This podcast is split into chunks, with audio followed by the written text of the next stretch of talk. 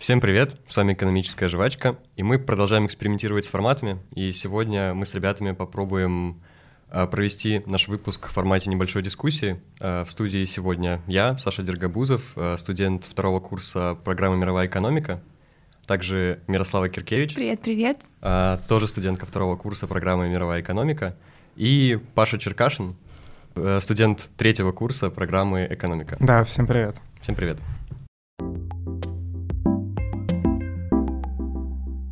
Так, ну мы начнем. У нас сегодня очень интересная тема. Паш, о чем мы сегодня говорить с тобой будем? Мы будем э, говорить о том, что экономика это религия, и проводить параллели с э, христианством, мусульманством и так далее. Почему они вообще похожи и какую роль играет в экономике вера? То есть э, мы сегодня с вами, я правильно понимаю, будем связывать какие-то конкретные моменты в религии по типу концепции с экономикой? Да, все верно. Вот такой вот у нас интересный подход. А давайте тогда, наверное, мне просто, наверное, будет легче исходить э, от религии, потому что я вчера пыталась разбить как-то экономику по блокам э, религиозным, и у меня не очень получилось. Вот, допустим, концепция религии — это вера в сверхъестественное. Объяснение реальности какими-то моментами Всевышними. Не знаю, как это еще можно сказать. А, а что есть в экономике? Это учение, концепция экономики — это учение экономические? Да, концепция экономики — это экономические учения. Ну, то есть у тебя, как есть, разные виды э, религии, ну, то есть, как уже сказал, там иудаизм, буддизм, христианство, также есть экономические учения, вот, один в один. При этом, э, как и различные религиозные концепции отличаются друг от друга, от друг от друга и имеют схожие черты, так, по сути, и экономические школы, ведь а, ну, в конечном счете цель у них, наверное, все-таки можно сказать, что одна, то есть э, добиться, условно говоря, того же роста или обогатить все население. Ну, то есть многие концепции базируются на чем-то одном, при этом применяют различные методы достижения одной общей цели. Окей, okay, хорошо. То есть, например, как э, услов, условно классическая школа нам говорила, э, давайте обогатим народ посредством того, что устроим свободный рынок и будем полагаться лишь на саморегулирование этого рынка, то есть на невидимую руку. А, к примеру, Кейнс говорил, что так совсем не получится сделать, и что нам необходимо вмешательство со стороны государства, которое позволит нам как раз достичь вот этого самого процветания. То есть цель одна, а методы разные. Разные, да. да. Ну да, получается, можно же сказать, что концепция религии, а часть любой религии — это спасение души, угу. а концепция экономики — это... Ну это, кстати, а, цель религии — спасение, ну, веры человека во что-то. Если мы говорим про религию, это спасение души, а концепция экономики, точнее, цель экономики — это достижение какого-то идеала экономического, какого-то состояния. Ну а что такое экономический идеал? Вот это, кстати, тоже очень важный вопрос, потому что в разных экономических учениях очень разный идеал. Наверное, если, ну, наверное, экономический идеал — это потенциал экономический, то есть, да, если мы рассматриваем линию тренда да, и циклы да. экономические, то экономический идеал — это долгосрок, это потенциал экономический.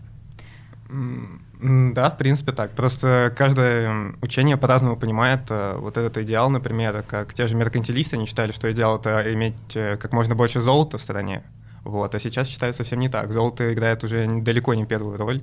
Ну и также и в религии. Где-то хотят попасть в Альгалу, а где-то в Нирвану. Вот. Ну, спасение души. Но пути разные. Окей, хорошо, с концепцией мы разобрались. И что еще есть у религии, что схоже с экономикой? Божья воля. Кстати, вот это интересная тема. Мы вчера думали про, по этому поводу. А, когда мы говорим, а, пусть э, будет по Божьей воле или ну тут Божьей воле, что мы имеем в виду?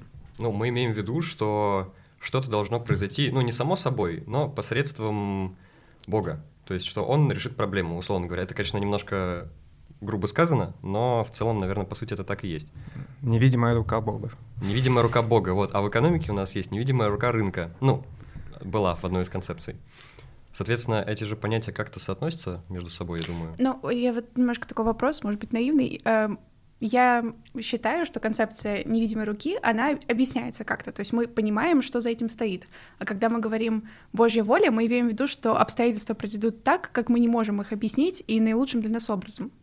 Нет? Но вот этот наилучший для нас образ, он же тоже как-то определен. Мы все равно подразумеваем, что должно быть в идеале произойти так и с невидимой рукой рынка. В идеале экономика должна прийти в равновесие. Ну вот, кстати, если мы подразумеваем, что должно произойти, и хотим, чтобы это произошло именно так, то это уже не Божья воля, а наша. Парадокс. Ну, тоже верно. Ну и в экономике не без парадоксов. Окей, а если рассматривать какие-то определенные, допустим, пост, Давайте Пост поговорим. ты имеешь в виду священный пост, когда люди постятся? Ну да, пост в любой религии, он, мне Мгм. кажется, есть. Ну или вообще пост, насколько я понимаю концепцию поста, это какое-то пожертвование своим временем, своими там аппетитами, если мы отказываемся от еды. Пост же это не обязательно отказ от еды, это может быть отказ от общения, отказ от каких-то отношений, отказ от просмотра телевизора. То есть мы жертвуем э, тем, что мы любим, чтобы приблизиться к Богу, условно. Мгм. Ну, то есть, А, обобщая, можно сказать, что мы, опять же, да, жертвуем чем-либо, чтобы приблизиться к идеалу. Да. А, а можно это сравнить, например, с а, цикличностью экономики? Что, условно говоря, пост — это вот, например, период спада, период кризиса, когда мы очищаемся, в плане очищаем нашу экономику, санируем ее, а, жертвуем нашим выпуском, а, жертвуем а, занятостью населения и так далее, чтобы в конце концов, прой- пройдя этот э, этап цикла, прийти в потенциал и дальше уже в пик. Да, но мне кажется так, это работает как на, если мы смотрим и на государство, так и на конкретного маленького потребителя. То есть у человека, когда кризис, он экономит, и тем самым он приближает к себе тому, что в будущем у него будет больше денег. Но сейчас, в данный момент, он ими жертвует. Точно так же и с постом. То есть он как-то приближается к лучшему я, то есть он чем-то жертвует, чтобы себя обелить. Наверное, грубо сказано. Хорошее слово. Обидеть. Да, мне очень понравилось маленький потребитель, такой потребленыш. А, так, хорошо. Ам, что еще есть интересного в традициях религии, что можно сравнить с экономикой? Апостолы. Апостолы, да. Да. Блин, да, апостолы. Ну, И естественно. каковы апостолы экономики? Да- давайте первого называем на счет три. Раз, два, три. Кейнс. Смит. Я хотела сказать Смит. Ну, Ну, Смит это, наверное, считается больше Это пророк.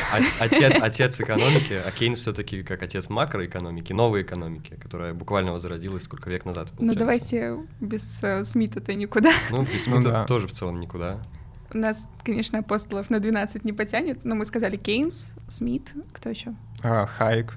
Хайк. Маркс. да. Маркс. Мы, мне кажется, мы обязательно должны с вами сегодня поговорить про Марксизм? СССР. Да. Да. Мы же в самом начале сказали, что определенная там классическая, э, классическая, все, у меня что-то на Смита уже сразу понесло, Э, определенная экономическая школа — это как э, религия отдельная, Мгм. отдельная концепция. То есть и в каждой религии есть свой бог, в каждой религии есть свои апостолы, пророки. И получается, мы можем сказать, что создатель экономической школы, он и есть бог этой школы, он и есть бог своей религии, Бог своей экономики. бог своей экономики. Тогда, тогда кто такие пророки?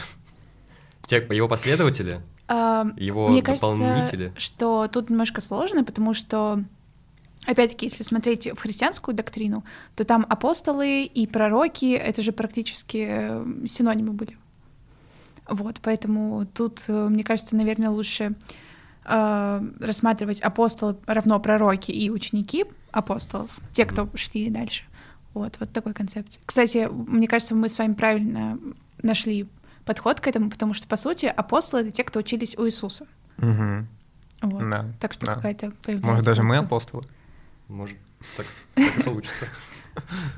Да, так, мы остановились с вами на апостолах, э, на вот этой всей концепции и сравнили с христианством религию. О, боже мой, с христианством экономику. Вот эта оговорочка была сейчас. Эм, вот. Э, Что мы еще можем сравнить? Ваши идеи? Ну, вот то же самое пророчество в религии. Это как, Поговорим про пузыри. это как, например, предсказание спадов в экономике. Когда, ну, были, сто процентов были случаи, примеры, когда многие ученые за несколько лет, например, до серьезных масштабных кризисов их предугадывали. Да, мы же А- все смотрели «Игру на понижение». Да, да. Нет, ты что? Хорошо. В общем, кстати, по поводу как раз кризиса 2008 года, можем его тоже затронуть. А, Почему 2008 года? Почему Ну, не потому что, другой любой? ну, можно, конечно, и другой любой взять, но просто тут еще и речь про игру на понижение сейчас зашла. Ладно, хорошо. А это как бы ну, неразрывно связано. А, кризис, э, финансовый кризис 2008 года. Что Да. произошло? Ну, люди стали слишком грешны, и Бог их наказал. Вот, То есть они начали брать слишком много ипотек, все спустили очень много каких-то финансовых неправильных махинаций, там коррупция, все дела, и в итоге вот такой вот Кстати, а, а с, взрыв рынка с жилья. каким грехом это можно сравнить? А, Чревоугодие. Да, согласен. Я, я думаю про чревоугодие. И алчность. Алчность тоже, да.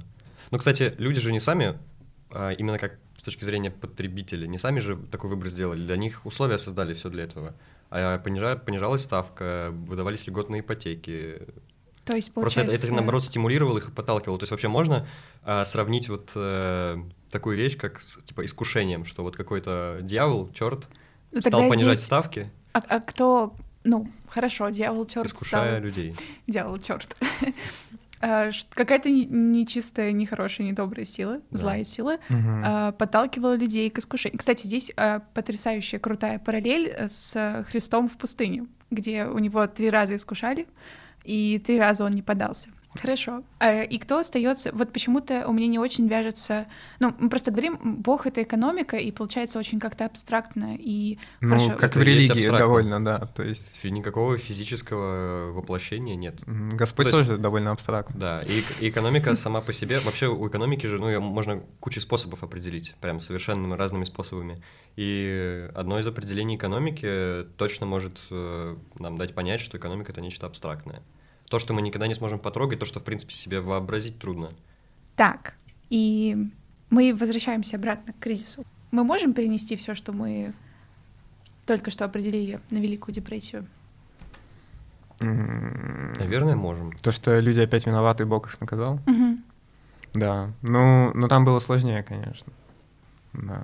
Сложнее в каком плане? Ну, в плане осуществления и всех событий или в плане виновных? В плане масштаба трагедии. То есть это прям, ну, Ноев ковчег практически. Вот. А Ной — это Кейнс и Рузвельт, кто-то из них. Ну, Да. подожди, а почему? Ну, потому что они, ну, не знаю, вряд ли это, конечно, дилетантский взгляд, да, но все-таки они спасли ситуацию. Мгм. То есть Кейнс придумал, вот он в 36 в 1936 году написал свою знаменитую общую теорию занятости процента и денег, Да. а, на которой он, собственно говоря, и основал все свои советы, которые были направлены Рузвельту. Знаете, что мы упускаем все из виду? А, не Ной спас животных, а Бог нашел Ноя и дал ему все возможности, чтобы спасти животных. Ной Вот. бы сам не сделал это. Экономика нашла Кейнса, Да, да. и он, и он пришел к людям и спас их, и Ну, кстати, были, были, повис же, на кресте за их грехи. были же и те люди, которые не верили Кейнсу, которые говорили, что нет, ты какой-то Да. Так же, бред как бред и Ной. несешь, поэтому все, что ты говоришь, это все точно не сработает. Ну подожди, люди, которые не верили Ною, утонули. Как-то не очень. Ну, Ну. то же самое там случилось, в принципе. Нет, ну тут интересно про то, как вышли из этого, из этой Великой депрессии. Вот. Вера в то, что может что-то измениться. Да, это, это как раз-таки вера. То есть, как в религии, вот в это вера в нирвану, там также была вера в Великой депрессии, то есть, когда они перезапустили экономику. Вот на простом примере, когда вот э, нужно просто людям дать деньги и заставить их работать. Вот, и можно дать им абсолютно бессмысленную работу, то есть рыть котлован, который никому не нужен, дать им деньги, они эти деньги начнут тратить, а производство начнут восстанавливаться, чтобы, как это сказать, в общем, предложение соответствовало спросу, вот, и экономика начинает так восстанавливаться, по спирали буквально. Краткое объяснение экономических моделей. Что есть экономический рай? М, Ну, Очень хороший вопрос. А что есть экономический ад? Вот это же про это сейчас Да. подумал. А кто есть судья? А судей нету.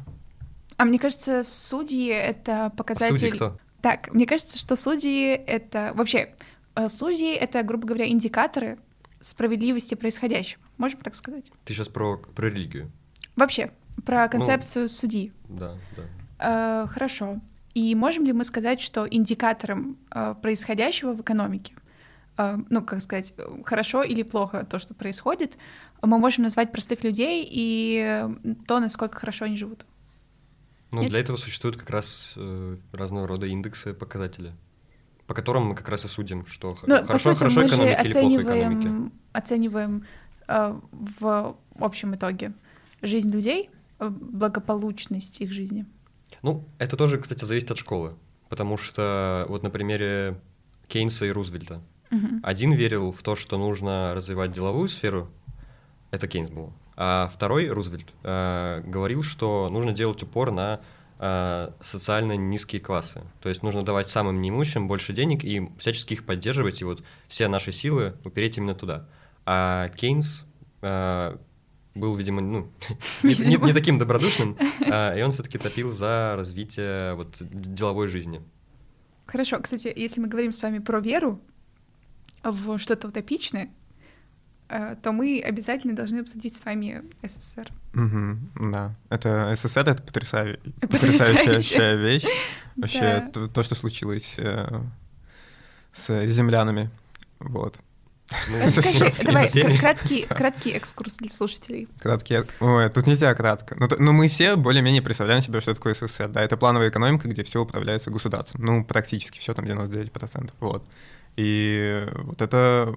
Тут как бы открыто для интерпретации, что такое СССР в плане религии. Может быть, это атеизм, когда ты не веришь в то, что Бог может как-то управлять экономикой, ты все берешь на себя, и ты сам всем управляешь. Вот. Может быть, вот так? Что из себя вообще представляет коммунизм? Блин, это так тяжело. Но коммунизм — это Социальное равенство. Социальное равенство. Ну, это много... Ну, что такое социальное Не просто равенство? социальное равенство, а отсутствие вообще чего-либо. Ну, давайте так, у нас все, что мы производим, принадлежит всем. Все, что мы имеем, принадлежит всем, условно, Все получается. общее. Да. Но это уже больше смахивает на социализм. А чем социализм отличается от коммунизма? Нет, ну подожди, почему коммунизм? Это как раз и есть вроде коммунизм, когда у нас вот все общее. Причем у нас э, в идеале еще и нет никакого денежного оборота, то есть мы совсем уходим от э, денег. И социализм, кстати, чем отличается? Тем, что, по-моему, он предполагает, что собственность, она государственная, а не общая. Ну, или это преподается как общая, но по факту-то она государственная. Почти Мгм, все да. в Советском Союзе принадлежало государству. Я сделала страшную вещь, я загуглила. Что? А, вот, э, говорят, что социализм отличается от коммунизма в первую очередь э, тем, что в социализме есть товарно-денежные отношения, а в коммунизме их нет. Ну вот, да, тоже А, относится. потом э, бесклассовость у коммунизма и классовость у социализма. Ну, коммунизм вообще очень сильно похож на анархию, то есть это абсолютно бесконтрольное такое общество, которое очень гуманистично, гуманно. Как и демократия. М, ну, как а режим. почему бесконтрольное? Мне, тебе не кажется, что здесь речь о внутреннем контроле просто, а не внешнем? Ну, я и говорю, они просто очень гуманные люди, которые думают друг о друге. Поэтому это и утопия. Люди никогда не будут настолько хороши, чтобы вот построить коммунизм. Ну, или когда-то будут, ну, если кто-то верит. Но вот, кстати, для меня в этом плане коммунизм м, очень неживая концепция, потому что экономика — это же вообще, в принципе, про собственную выгоду. Нет? Ну, везде, везде, везде по-разному. Но мне в СССР вот интересна другая аналогия, то есть э, как бы сначала вот э, они, они, кто они, вот эти советские люди они вступили, скажем так, в эпоху... Все, все должно было начаться с социализма и перейти в коммунизм. Мгм. Да, вот нет ощущения, что это как вот э, пророк э, Как, Моисей типа, вел евреев 40 лет через пустыню. Но э, можешь конкретнее немножко, почему Моисей? Вел евреев 40 лет через пустыню, чтобы они забыли, что такое рабство, если не ошибаюсь. Вот, и тут не тоже- чтобы забыли, а чтобы вывести... Ну, как бы вообще эти 40 лет у них там была куча испытаний всяких, они Да, там да, типа, да. приближались к Богу. Ну, это, это прямо СССР, то есть вот люди были там в ца- в царской России, вот, они не знали, что такое, как сказать, вот, их новое учение еще не пришло. Вот, их надо было поводить там вот, ну, в нашем случае 70 лет. Вот, но они в итоге не нашли там заветное место. Вот, но их водили по пустыне, чтобы вывести из них вот эти все старые эм, имперские предрассудки, вот, чтобы в итоге построить коммунизм. Но не получилось. А вот можно тогда сравнить, например, э, социализм и коммунизм э, в плане, как жизнь на Земле — это социализм, а коммунизм, коммунизма мы достигаем, когда прошли все испытания, то есть коммунизм — это уже внеземная жизнь, Да, это то, что после. Да, и мы стараемся нашими поступками какими-то к этому прийти, да. Рай? Коммунизм — это рай? Не Коммунизм это рай. Собственно, мы, мы ответили на вопрос, что такое экономический рай. Закругляемся. Да, ну, кстати, еще мне очень нравится, я, по крайней мере, для себя это открыла, то, что, по сути, люди, находясь в социализме, уже немножко в коммунизме, они не видели общей картины и не видели того, что уже тогда это рушилось, и уже тогда это не работало. И они все равно продолжали в это верить, и только за счет того, что они в это верили, это давало еще там год, два, три жизни э, этому строю. Кстати, а как вы думаете вообще, вот я недавно говорила с мамой, и она говорит, вот вам очень тяжело жить, потому что вы живете в условиях неопределенности. И вы не знаете, там, что будет завтра, условно, особенно мы сегодня вообще не знаем, что будет завтра. А Мгм. предыдущему поколению было гораздо легче, потому что они условно знали, ну как предыдущему. Они не знали, что поколение. будет завтра. Но они не знали, что будет думали, завтра. они думали, Они что верили, знали. Они они верили в то, верили. что они знают, что будут завтра. М, Кстати, Ну, опять вернулись. Мы сейчас, мы Да. сейчас вот этим дискурсом повернем к м, Ницше, и вот это Бог умер, и все такое. То есть, Как повернем? Ну, то есть, когда вот эпоха неопределенности, это потому что э, Бог умер. Вот, как говорил Ницше. То есть у нас больше нет Бога, в котором мы верим. То есть э, непонятно вот, э, что нужно сделать для экономики, чтобы она была лучше, да. То есть сейчас там в Европе там двухзначная инфляция, в России тоже есть проблемки. Вот. э, В США тоже инфляция бешеная, там, по-моему, самая высокая за 40 лет. Помнишь, ты говорил, что молитва — это то, как э, люди влияют на экономику, условно, какая-то политика банка центрального. Да. А Можем ли мы сказать, что люди просто разучились говорить с Богом? Разучились молиться, правильно. Да. Может быть, может быть. Но это очень опасное суждение. Почему? Ну вот, э, вот Критикуешь, объясняй. Ну, мы тоже не можем сказать, что есть правильно. Ну, Да. е- прям вот так, единогласно, чтобы это было, чтобы это 100% правильно, а это 100% неправильно. Это все все равно, во-первых, все немножко субъективно, а во-вторых, ну, к такому идеалу, как по мне, все-таки ну, никогда не прийти. Давайте поговорим немножко про создание новых религий, потому что так или иначе когда-то случается так, что Э, ну, не религия, я имею в виду в, в плане в переносном значении в нашем Да. контексте, в по- появлении новых экономических школ. Э, В экономике же так происходит, что эволюционно какая-то теория сменяет э, другую теорию, и все как-то под это перестраиваются и так далее. Да, но при этом в экономике есть мейнстрим, то есть буквально вот главные какие-то течения, а все остальные, они на обочине. То есть и тут можно сравнить и с э, нашим миром житейским, то есть когда есть главные религии, то есть мы все понимаем, какие это христианство, буддизм, мусульманство и иудаизм. Да, вот. э, И тут также есть какие-то экономические школы, которые всем признаны там, ну, понятно, там Кейнс, э, Хайек, э, вот это все. Но есть же и секты, то есть вот это всякие маленькие такие экономические школы, которые как-то по-своему смотрят на это. Например, неофишеризм. Опа, поговорим про Эрдогана. Вот. Мне кажется, у вас больше experience а в этом. Про Эрдогана? Про Эрдогана? Ну, кстати, э, в... Кстати, вы можете посмотреть наш прошлый подкаст. Да, Да, с ребят. экспертом, э, где мы немножко в конце затронули э, тему с Эрдоганом, но не так сильно ее раскрыли, как хотели, поэтому, может быть, сделаем это сейчас. В общем, что мы имеем в виду, когда так все задорно смеемся и говорим про Эрдогана, мы имеем в виду его политику, Монетарную. монетарную, удивительную монетарную политику, которую он проводит. Э, Я не помню по последним данным. Последний раз, когда я смотрела, инфляция была что-то уже далеко больше, чем за 50%. Да, она... Она, по-моему, сейчас 80. Да, Ну а вот. реально еще раза в два. выше. Да, то есть это какие-то статистические данные официальные, но мы знаем, что Эрдоган неоднократно Увольнял, увольнял, э, да. Он уволил глав статистических центров. Мгм, потому что как раз тот опубликовал э, данные по инфляции и занятости населения, которые не очень понравились. Да, и он решил его уволить. Собственно, в чем суть э, той политики, которую проводит Эрдоган? Э, если смотреть на учебник макроэкономики, то у нас есть определенное влияние ставки процента на экономическую активность. Чтобы, например, если мы находимся в кризисе, в спаде, чтобы выйти из этого кризиса, нам нужно снизить э, ключевую ставку процента, чтобы как бы взбодрить экономику, активизировать ее и выйти на более высокий уровень. И наоборот, в случаях перегрева экономики, когда активность настолько сильная, настолько сильная инфляция, что нам нужно с этим что-то делать, и мы принимаем решение о поднятии ставки процента, э, что приведет к остужению, Сокращению да, сокращению денежных денежным. потоков в Мгм. экономике. Да, то есть нам надо принять пост, получается. Как Да. хорошо сказано, да, Да. нужно принять пост.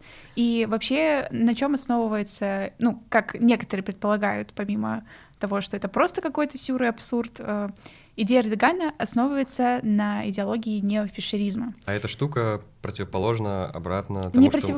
Ну, там, в общем, э, есть же такая формула. фор- Уравнение Фишера. Уравнение Да. Фишера. Вот есть уравнение Фишера. Оно И гласит, оно гласит, что, что... ставка процента, ключевая ставка процента, номинальная ставка процента, а, примерно равняется. Там это, конечно, не, ну, в реальной жизни оно- она не равняется э, строго, а просто показывает вот это, вот это уравнение показывает зависимость. У нас ключевая ставка. э, номинальная номинальная, ставка. номинальная равна ставка, которая- реальной ставке плюс инфля- и инфляционные ожидания.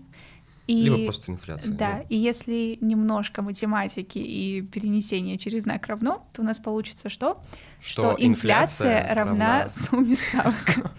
Ну, Разности ставок. Мне кажется, сейчас да. никто это не понял. Ну да, наверное, это трудно на слух воспринимать, но Да. в любом случае... В общем, суть в том, что если верить неофишеризму, то чем больше номинальная ставка, ключевая ставка, тем лучше для экономики, тем ниже инфляция. А, Да, то есть по неофишеризму мы говорим, что если мы будем снижать ставку, то у нас будет и падать инфляция, потому что, условно говоря, если вернуться к той формуле, как бы чем, Это просто чем меньше уменьшаемое, да. тем как бы меньше будет результат нашего Немножко выражения. математики. Но тут проблема в том, что, как говорят многие экономисты, которые, которые ну, критикуют э, политику Эрдогана, э, он путает э, причину и следствие. Эрдоган думает, что нам нужно не, что нам нужно влиять исключительно на номинальную ставку, когда на самом деле нужно влиять на реальную ставку. Не, что не, мне кажется, он не этими категориями мыслит, он же мыслит категориями привлекательности страны с точки зрения инвестиций. Ну, тоже верно, но это, опять же, это другой вопрос. Так э, вот в этом-то и вопрос, что мы не понимаем, Эрдоган придерживается неофишеризма или просто творит что-то. неофишеризма в плане монетарной это, политики. это предположение просто, это Да, же не, но- не факт. Но вот, кстати, прикол в том, что Эрдоган верит, и несмотря на то, что инфляция сейчас, э, как мы уже сказали, где-то около 80%, и несмотря на то, что люди еще там в прошлом году уже выходили на улицы, потому что уже невозможно от уровня цен, несмотря на это, приток-то инвестиций в Турцию, поправьте меня, если я не права, он же есть.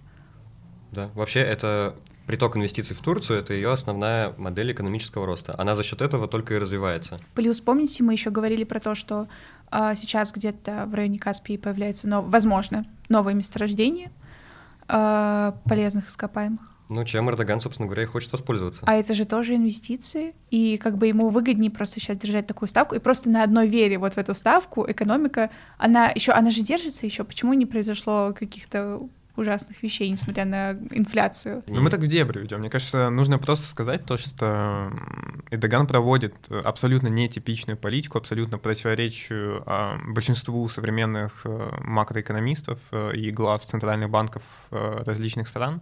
Вот. И это своего рода такая новая религия или секта. Вот, и нам всем очень интересно, что из этого выйдет. Потому что там довольно противоречивые результаты. То есть у Турции очень хорошо растет ВВП, Да. например.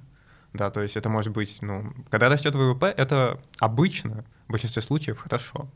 Вот, и увидим, что будет через пару лет. И там, кстати, есть интересная параллель, вот почему еще Эрдоган хочет э, низкую ставку, и она связана как раз-таки с религией обычной, вот с Да. религией как экономика. То есть в исламе же, Запрещены выставки вообще. да, ну, ростовщичество запрещено, вот, и поэтому высокие ставки — это как бы вообще харам, то есть э, Мгм. так не должно быть. И вот тут э, религия обычная наслаивается на вот эту экономическую религию. Вот. Но И, это, да- это, одна другой мешает. да, интересный факт. Или дополняет, вот так. А мы с вами что не обсудили-то? Валюты — это что? А, точно, ребята. Вот доллар — такое? это что в экономической религии? Вот мы вчера, если честно, с Сашей по этому поводу зацепились, потому Да. что я говорю, ну, точно не молитва, мы вот так выяснили. Мгм. А, ну, потому что не, не трудно провести аналогию. Но вот что такое вообще деньги для экономики? Давайте вот с этого начнем. Да, согласен, что это? Это, Это важнейший инструмент. Это то, за счет чего экономика движется, по сути. Эм, Да, но я, я это рассматриваю почему-то в своей голове э, с точки зрения человека, потребителя обычного. То Мгм. есть как будто для него это вот мана небесная. То есть это, это вот, э, я даже не знаю, с чем сравнить, искупление. Вот. Поч- Почему искупление? Ну, потому что человек э, в экономике живет ради денег, вот так. Тогда Хотя скорее не- ну, не везде. искупление, а награда. Ну да, награды Да. за свои труды, вот. Мгм, хорошо. Но и при этом э, это то, что вот если рассматривать не для человека, а для экономики, это то, что э, движет экономику. Да, да. Хорошо. Ну так же, как и с религией, то есть у нас какая задача? Всем попасть в рай Мгм. или в Вальгалу. Я за Вальгалу. Но смотрите, кстати, э, деньги — это средство, это способ. Вот чтобы по- попасть в рай, мы должны, условно говоря, молиться, давать десятую часть своих доходов, э, там, не знаю, любить людей и всякое такое. То есть выполнять какое-то количество требований. Так? Ну, чтобы попасть в экономический рай, нам что нужно? Но если мы говорим, вот я такую аналогию провожу, то есть э, если деньги — это средство для достижения какой-то экономической цели, условно, условно ну, то с помощью, ну, как мы сказали, чтобы попасть в рай, нам нужно выполнять какие-то определенные требования. Причем э, деньги, да, это средства, Угу. но самое основное условие, чтобы попасть в экономический рай, с, э, со- ну, в соответствии с концепциями экономическими, которые сейчас в основном есть, это быть рациональным.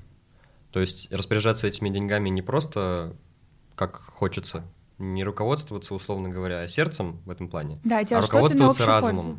И, кстати, в Не этом, обязательно в этом плане, да, не обязательно общую, но в любом случае нужно быть рациональным. И в этом плане как раз экономика сильно отличается от религии. Потому что в моем понимании в религии мы, наоборот, больше руководствуемся своим сердцем и своими чувствами, чем разумом.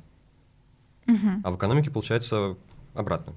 Люди религиозные, они живут ну, как бы ради идеи, которую даже не могут пощупать в жизни. А экономика — это что-то, что нас окружает. Мы хотя бы можем увидеть результат. Ну, а как ты увидишь реальную ставку глазами? Я не увижу реальную ставку глазами, но видеть я увижу, я увижу уровень цен. Это тоже. Да, Да, это было хорошо. yes. Кстати, И ты поймешь, что тебя наказали. Да. А, еще одно различие, которое мы в целом тоже проговаривали, это то, что религии, они все-таки действуют параллельно друг с другом. Ну, то есть э, у каждой культуры, э, ну, не у каждой культуры, но у разных культур разная религия. То есть сейчас Мгм. и в мире есть огромное множество различных концепций религиозных, и они все живут в, ну, не то чтобы в гармонии, можно так сказать, в общем, живут параллельно, не мешая особо друг другу. А в экономике все-таки немножко по-другому, потому что экономические течения, экономические школы, да, какие-то из них э, живут э, параллельно друг с другом, Но но, все одна- равно Мгм. главенствует одна, Да, и одна так или иначе другую влияет на все опровергает. другие, да. Э, Конфессии друг друга не могут опровергнуть.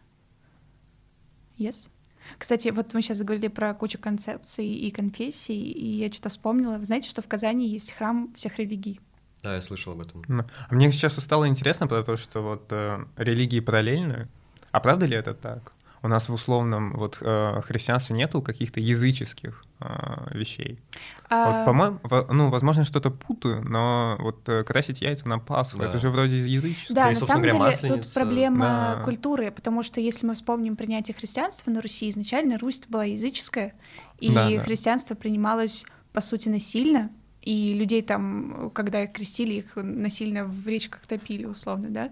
И э, если так рассмотреть, то за счет того, что а, очень долгое время жило язычество, и христианство — это насильственно принятая культура, то, конечно, очень много... И, опять-таки, если читать Библию, то можно увидеть, что какие-то сейчас культурные особенности некоторых конфессий, они очень сильно противоречат ам, тому, что написано в Священном Писании. То есть какие-то, вот, Да, да. условно, Ну, есть красить яйца. Мы все равно можем сказать, что все-таки там есть такая какая-то такая какая-то преемственность.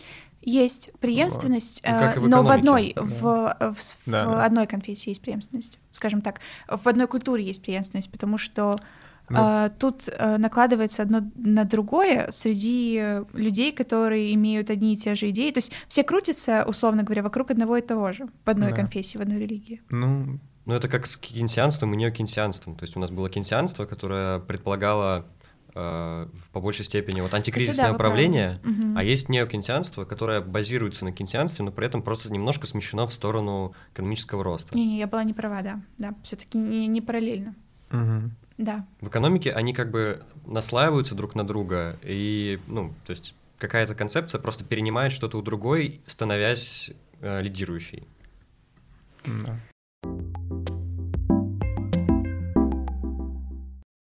В общем, На этом все.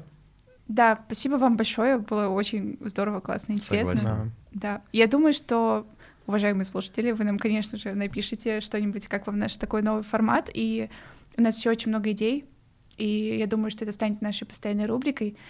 А с вами была экономическая жвачка. Спасибо, что дослушали до конца. Всем пока.